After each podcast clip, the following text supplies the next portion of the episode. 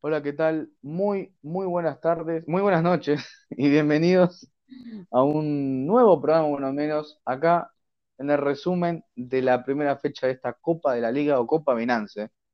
Este, ¿cómo andan, gente? ¿Cómo están? Bueno, eh, como le dijimos, más tarde, más eh, mejor tarde que nunca, eh, le vamos a traer el resumen de lo que fue la fecha número uno de esta Copa de la Liga. Muchos partidos, algunos buenos, otros malos, otros muy malos. Pero bueno, acá estamos eh, para este, traerles todo el resumen y el análisis de los partidos de los cinco. Este, pero no estoy solo, estoy con Belén, así que vamos a darle una fuerte bienvenida. ¿Cómo andas, Belén? Hola Joan, bueno, hola a toda la gente que, que nos está escuchando. Y sí, bueno, como bien decís, arrancó la Copa de la Liga, eh, por ahí sorprendiendo un poco a lo que, lo que se esperaba en algunos partidos, eh, con bastante menos calidad por ahí de lo que se esperaba, bastante menos goles, eh, muchos empates, muchos partidos definidos en el último minuto. Y bueno, como decís, eh, traemos ahora el resumen. eh, a poquito de que empiece también la, segunda fecha, porque tenemos fecha entre semana que, que va a estar empezando el día de mañana, así que a full el arranque de esta Copa de la Liga. Bueno, eh, yo quería repasar un poco las tablas. O sea, es medio, medio, no sé si tonto, pero medio como al pedo repasarlas, porque es la primera fecha. Pero vamos a decirlas, ¿no? Voy a decir la grupo A, ¿no? Y grupo B, ¿no? Porque está dividido en zona A, zona B. Voy a decir los primeros cinco, ¿no? Los primeros que tienen tres puntos, este, de cada uno. Eh, primero está Argentinos, en la zona A con tres puntos. Segundo, Newell's con tres. Tercero, Platense con tres. Cuarto, Sarmiento con tres. Y quinto, eh, Unión con tres también. Y en la zona eh, B, en la zona A, va, zona B, sí, grupo B. eh, primero Central Córdoba con tres. Es buenísimo. Segundo, Vélez con tres. Tercero, Estudiante con tres. Cuarto, eh, y cuarto, Huracán con tres. Son los únicos que tienen tres este, en la zona, en la zona B. ¿cómo nos vamos a complicar la vida con nombrando zona A o zona B? Pero bueno. Este, nada, vamos a arrancar con el primer partido. Que el primer partido fue el de, San Lorenzo ¿no? Fue el día jueves. Jueves que llovió mucho, se notó mucho en la cancha de Banfield. Este, contame un poquito, Belén, cómo formó San Lorenzo y cómo fue el partido. Eh, bueno, primero San Lorenzo formó con un 4-4-2, eh, que después eh, durante el partido fue variando un poco con Torrico en el arco, la, línea de cuatro con Rojas, Zapata, Gatoni y Peruzzi, la línea de los cuatro mediocampistas con Nico Fernández Mercado y Gordillo de mediocampistas centrales eh, en un doble 5 y Centurión y Ceruti por fuera eh, Centurión por izquierda y Nico Fernández Mercado jugando como de interno en un doble 5, bueno, una especie de eso, y por delante eh, Fernández y, Adam Vareiro. Eh, rara la posición de Nico Fernández Mercado. Rara. Yo pensé que si jugaban los dos, Ricky iba a jugar, Centurión iba a jugar por derecha y Fernández Mercado por izquierda. Pero la verdad que me sorprendió verlo por, de ese doble 5 que igual Trollio eh, dijo que lo iba a poner o que iba a probar jugar por ahí con él. Sí, no, eh, yo también, yo pensaba otra cosa, pensé que lo iba a poner a, a Centurión más de enganche, bueno, por momentos en el partido eso un poco se vio, pero la posición que más ocupó es la, la que sabe ocupar, que es la de eh, extremo por izquierda, una especie de extremo por izquierda, eh, y Nico Fernández Mercau, que naturalmente jugando de, lateral, se internaba para hacer una especie de mediocampista ofensivo, bueno, por momentos de enganche, tiene eh, en sus inferiores momentos de, haber jugado de enganche, entonces un poco conoce la posición. Y, creo que ayer, bueno, no ayer, en el partido con San Lorenzo contra Banfield, eh, fue uno de los mejores. Eh, fue un partido que tuvo muchas faltas, eh, creo que fue una, una variante que se repitió en varios partidos de esta primera fecha. Y Centurión, bueno, como la base de, los ataques, jugando desde afuera hacia adentro, nada, asociándose también con Nico Fernández Mercado, creo que fue una, una buena sociedad. Se vio poco de, Adam Vareiro, me parece que, no tuvo tantos destellos. Eh, Ubita Fernández, bueno, como siempre, jugando como un delantero eh, en apoyo de, sus compañeros, bueno, habilitando a los jugadores que llegan eh, del mediocampo, tanto a Nico Fernández, bueno, por momentos a Centurión, eh, cuando Ceruti se, se, metía por dentro también, jugando, eh, jugando de espaldas eh, para pivotar y para habilitar a, los compañeros. De Ceruti tampoco se vio un gran partido. Em, sí, sí, por momentos cuando, cuando se internó, cuando jugó por dentro, se vio un poco mejor, pero no tuvo grandes destellos y por eso después, bueno, termina entrando en el segundo tiempo Braida y hoy en día es, eh, al parecer, una de las dudas para, para el próximo partido con, con, Gimnasia, que podría ser uno de los titulares Braida, que hizo unos muy buenos minutos eh, cuando entró en el, en el segundo tiempo del partido contra, contra Banfield. Sí, la verdad que a mí Braida me, viendo el partido, me pareció uno de los lo mejorcito de San Lorenzo un partido muy chato. eh, creo que también vamos a hablar de otro partido que fue más o menos parecido, replegado de faltas. Hubo muchas faltas, muchas faltas. Una muy constante en esta primera fecha, la cantidad de faltas que se hicieron. Eh, también fue un partido con muy pocos eh, remates al arco. Eh, Banfield tuvo 11, solamente dos fueron al arco. Eh, y nada, para mí fue un partido muy, muy como, no quiero decir inmirable, ¿no? Pero más o menos parecido a eso fue. Pero nada, bueno, en el debut oficial de Troglio fue un empate y la fecha que viene juega con, con Gimnasia.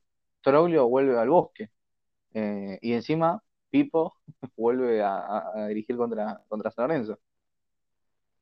Sí, sí, va a ser, bueno, un, muy buen partido, pero también va a tener eso, ese picante, ese, ese, esa ese gustito que le suma algo más.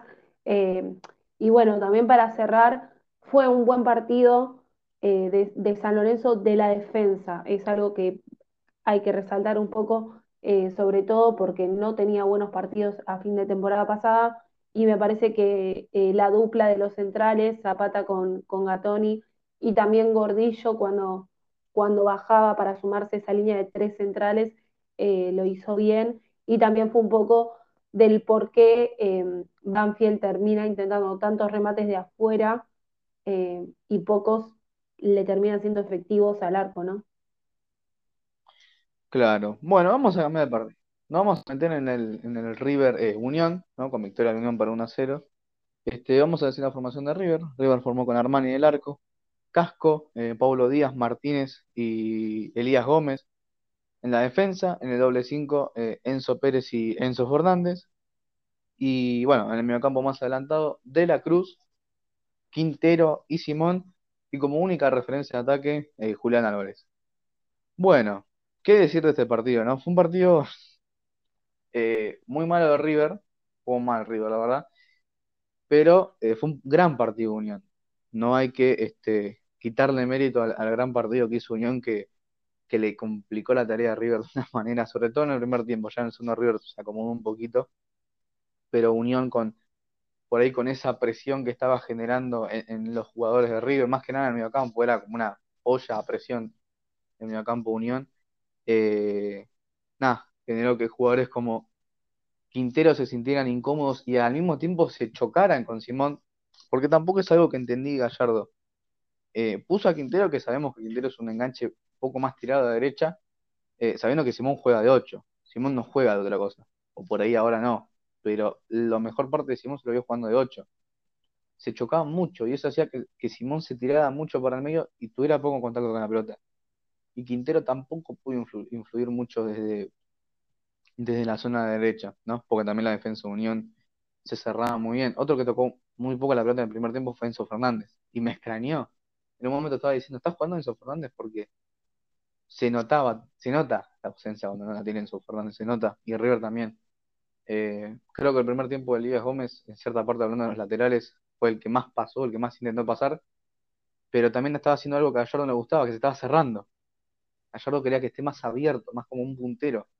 Eh, y Elías Gómez eh, le costó este, eh, a tratar de cumplir esa tarea de- del muñeco y Casco casi no pasó el ataque porque dos, o le comían la espalda en los contragolpes, porque a eso también jugaba Unión, a los contragolpes, tirarle pelotazos largos a Luna Diale, este, a Alves, que era el delantero, que tremendo, tremenda bestia Alves, la verdad. Y también el otro jugador que no me sale el nombre, creo que era Martínez. Tratar de comerle la espalda a Casco y varias ocasiones lo hizo y pasó. Eh, así que está como más retraído en esa posición. Este, así que nada, ¿vos cómo viste el partido, Belu?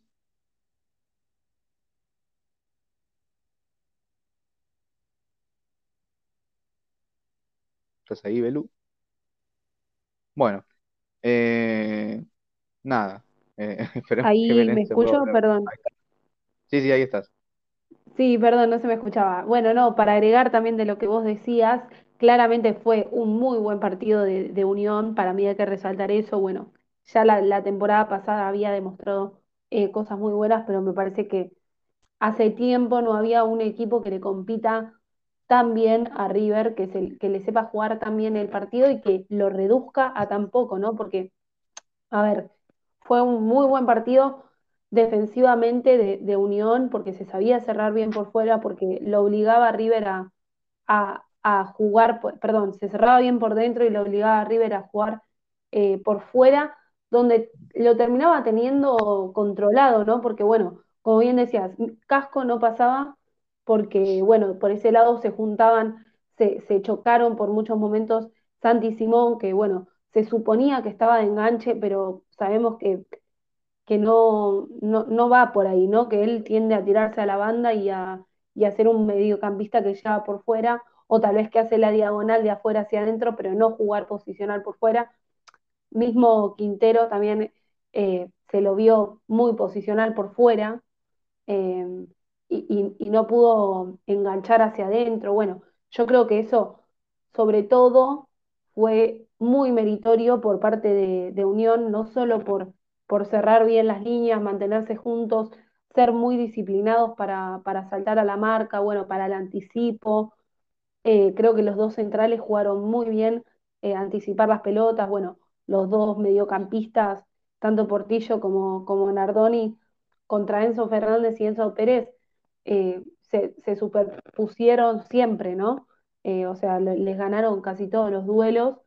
Eh, y bueno, como vos decías, el primer tiempo de River fue muy poco, eh, creo que uno de los mejores eh, habrá sido, no sé, por decir, Elías Gómez, que, pasó bastante al ataque, bueno, cuando no le podían hacer el, el 2 contra uno con, con Juárez y Vera, que casi siempre se lo hacían, eh, pudo hacer, pudo pasar bien al ataque y se pudo asociar bien con De la Cruz, que creo que también fue uno de los mejores y que estuvo muy sacrificado a, a ocupar el puesto de Elías Gómez cuando salía y en muchas jugadas lo vimos a De la Cruz defendiendo como si fuese parte de una línea de tres centrales.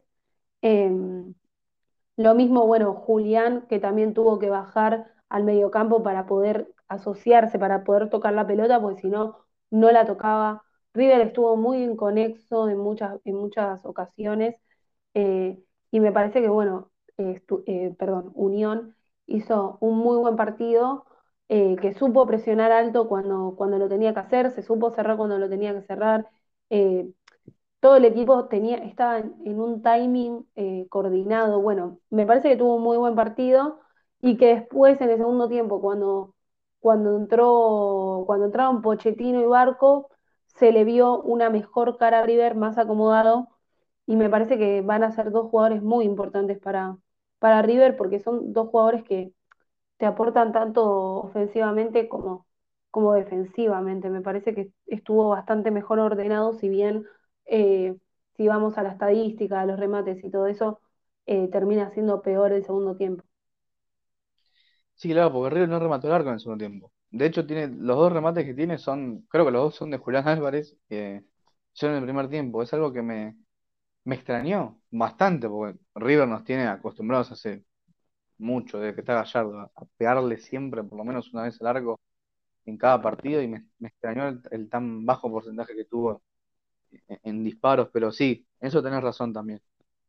Pochettino y Barco le dieron orden a River, estaba un poco desordenado. Este, también la entrada de Brian Romero este, eh, hizo que Julián Álvarez se tirara más, más para atrás y, y a veces se tiraba hasta por la derecha, por la banda derecha para tener un poco más la pelota, porque la verdad que eh, en esa zona era medio muy complicado que, que te la dejara tener Unión. Pero bueno, nada, gran victoria de Unión que empezó excelente el campeonato y bueno, River creo que también tendrá que, que empezar a, a acomodarse a jugar con este equipo, ¿no? Eh, ver quién es, quién es mejor para el equipo. Porque yo creo que ya es obvio que Quintero y Simón no pueden jugar juntos, no pueden jugar juntos. Eh, no por una cuestión de, de, de, calidad de los jugadores, porque la verdad que los dos tienen, son grandes jugadores, sino por una cuestión de posición. Se van a superponer todos los, todos, eh, todos los partidos si es que juegan siempre juntos. Eh, después vamos a hablar de otra suposición de, de puesto que pasó en, el partido de Racing, sobre todo. Pero bueno, nos vamos a meter Independiente. Y ahora Belén nos va a contar cómo fue la formación y un poco del partido.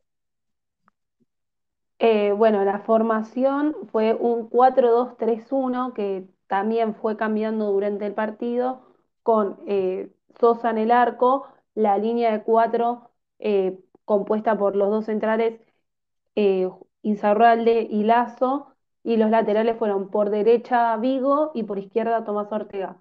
Después los dos mediocampistas centrales, Benavides y Lucas Romero, eh, los tres mediocampistas ofensivos por delante, que son Roa, Soñora y Togni, y como único delantero centro, eh, Leandro Fernández. Y bueno, el partido de, de Independiente, a ver, la formación a mí me parece que es lo mejor que tiene, o sea, que, aparte eh, es una formación que es, está ordenada, que tiene jugadores que se complementan bien en defensa y en ataque, los dos mediocampistas eh, centrales más defensivos y por delante tres jugadores como Soñora, Roa y Tony que son eh, mucho más ofensivos, bueno, más técnicos. Me parecía que a priori iba a ser un, un buen partido independiente y terminó teniendo, está bien que bueno, tenemos tiene entrenador nuevo eh, y, y, no tuvo, bueno, tuvo muy, poca, muy pocos partidos en pretemporada, entonces eh, que le va a llevar un poco de tiempo a armar el equipo, sobre todo el funcionamiento, porque me parece que los nombres no van a cambiar mucho de lo que están. Y bueno, tuvo un partido muy, muy flojo, eh, independiente. Los goles, bueno, quedan aparte porque eh, los dos goles de estudiantes fueron de pelota parada, si bien le llegó bastante más. Eh, no, no termina siendo lo definitivo y lo que define el juego, el resultado, sino, bueno, lo que se vio un poco en la cancha, que, fue un independiente que no podía conectar, no, no, podía conectar a ninguno de los jugadores, sobre todo a los que pueden hacer la diferencia, como eran Roa, Soñora y Togni, que bueno, se esperaba de ellos por ahí más eh, influencia eh, en el ataque. Fue un buen partido, creo, de Vigo en, en el debut en Independiente. Fue uno, uno, de los mejores, bueno, pasando al ataque, asociándose con Roa, que, que si bien no tuvo un buen partido y, estuvo muy relegado también a ir a buscar la pelota abajo, eh, bueno, los tres, ¿no? Soñora también, Soñora, bueno, por momentos jugando casi de lateral, eh, tirándose muy a la, a la, banda izquierda y bajando mucho a, a, recuperar la pelota.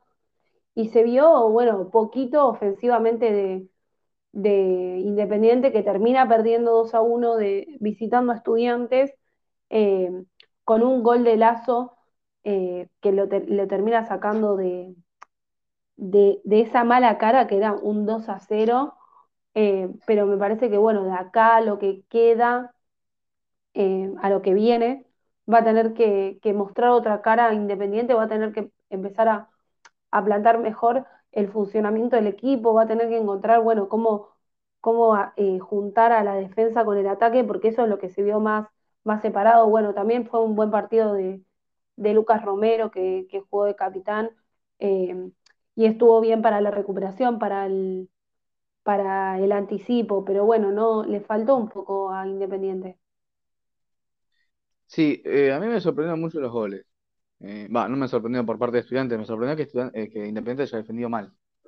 Si vos sabés que el arma principal, o una de las mejores armas que, tiene, que tiene estudiantes a la hora de atacar o a la hora de hacer goles es la pelota parada, y el gol de Boselli cabeció solo, y el gol de Roger casi que cabecea solo. creo que son, son errores que, que, que no, que tranquilamente se podrán trabajar en la semana. Es una gran virtud también, ¿no? de estudiantes.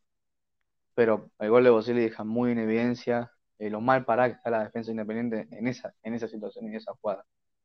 Así que nada, igual eh, es el primer partido de Domínguez oficial, tiene mucho laburo para hacer, eh, sabe que Independiente es un gran desafío, así que nada, eh, veremos qué nos depara los próximos partidos. Nos metemos con el anteúltimo partido, nos metemos con Racing, ¿no? Que empató 0 a 0 en un partido olvidable, este sí es olvidable, contra Gimnasia, contra Gimnasia de La Plata.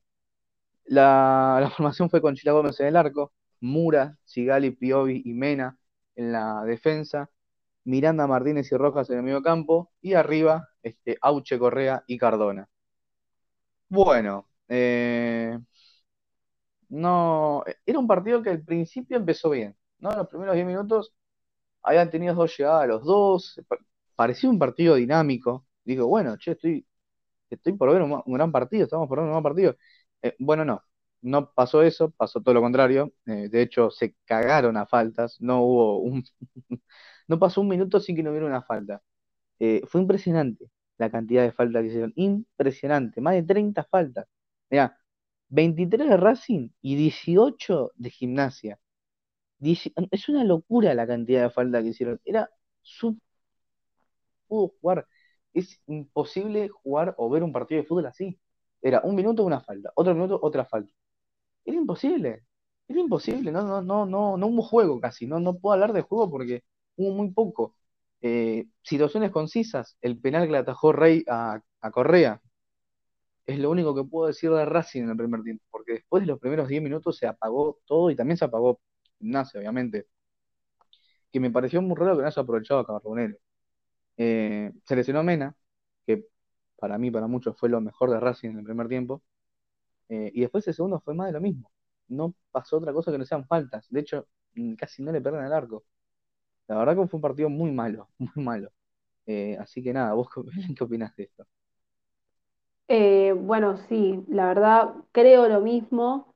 Eh, en líneas generales había empezado bien, como bien decís, pero bueno, después se fue cayendo cada vez más.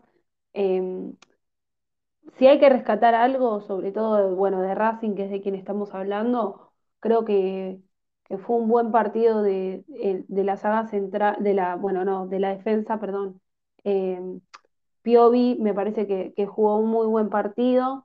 Eh, y Mura después también pasando al ataque eh, también jugó muy bien. Bueno, creo que no dijimos la formación, pero jugaron Mura, Sigali, Piovi y Mena en la defensa. Mauricio dijimos, Martínez ¿eh? de No la dijimos. 5. Ah, perdón. Bueno, me, me- me la salté, perdón. Bueno, pero me parece que Mura hizo un buen partido pasando al ataque y asociándose con Auche, que bueno, si bien Auche quedó relegado de su parte ofensiva para, para ser más un armador, bajar más a, la banda derecha y asociarse con Mura sobre todo, eh, creo que, fue un buen partido, por ahí no se vio lo mejor de él eh, como un llegador pero bueno, sí, me parece que, hizo un partido correcto como armador. Eh, después, bueno, lo que decíamos de, que se superponían, eh, Mena, uno de los mejores pasando al ataque, y Cardona también, bueno, hizo un partido de correcto a bien, sobre todo eh, asociándose con Mena, me parece que a- eh, cuando se dio esas sociedades que fueron no tantas, eh, se vio lo mejor de Racing pero bueno, ahí llega lo, lo que hablábamos de que se iban a superponer, eh, que termina siendo un partido muy, muy flojo y casi nada de, de rojas, eh, porque bueno, teniendo a Cardona por ese lado, eh, termina, termina reduciéndolo, ¿no? Porque no se puede hacer de la pelota, se termina teniendo que, que meter por dentro eh, y no, no, tampoco es que Racing consigue una manera de jugar, eh, ya el, pase de Mena y la sociedad de Mena con, con Cardona se había hecho muy predecible para la defensa de gimnasia, que también tuvo buenos momentos, bueno, tampoco se entendió mucho eh, el- la idea de poner a, a Mauricio Martínez de, de cinco, bueno, eso es algo que no se termina de entender y no, no, no le puede dar eh, un funcionamiento Gago al equipo, que no cambia tantos nombres de lo que fue la temporada pasada, pero que, que sigue sin encontrar una idea, o sea, a ver, la idea, eh, está la idea, ¿no? Como la salida desde los centrales con el, con el mediocentro, bueno, pero no, no termina, no termina de poder plasmarla, cuando la perdían le costaba mucho recuperarla.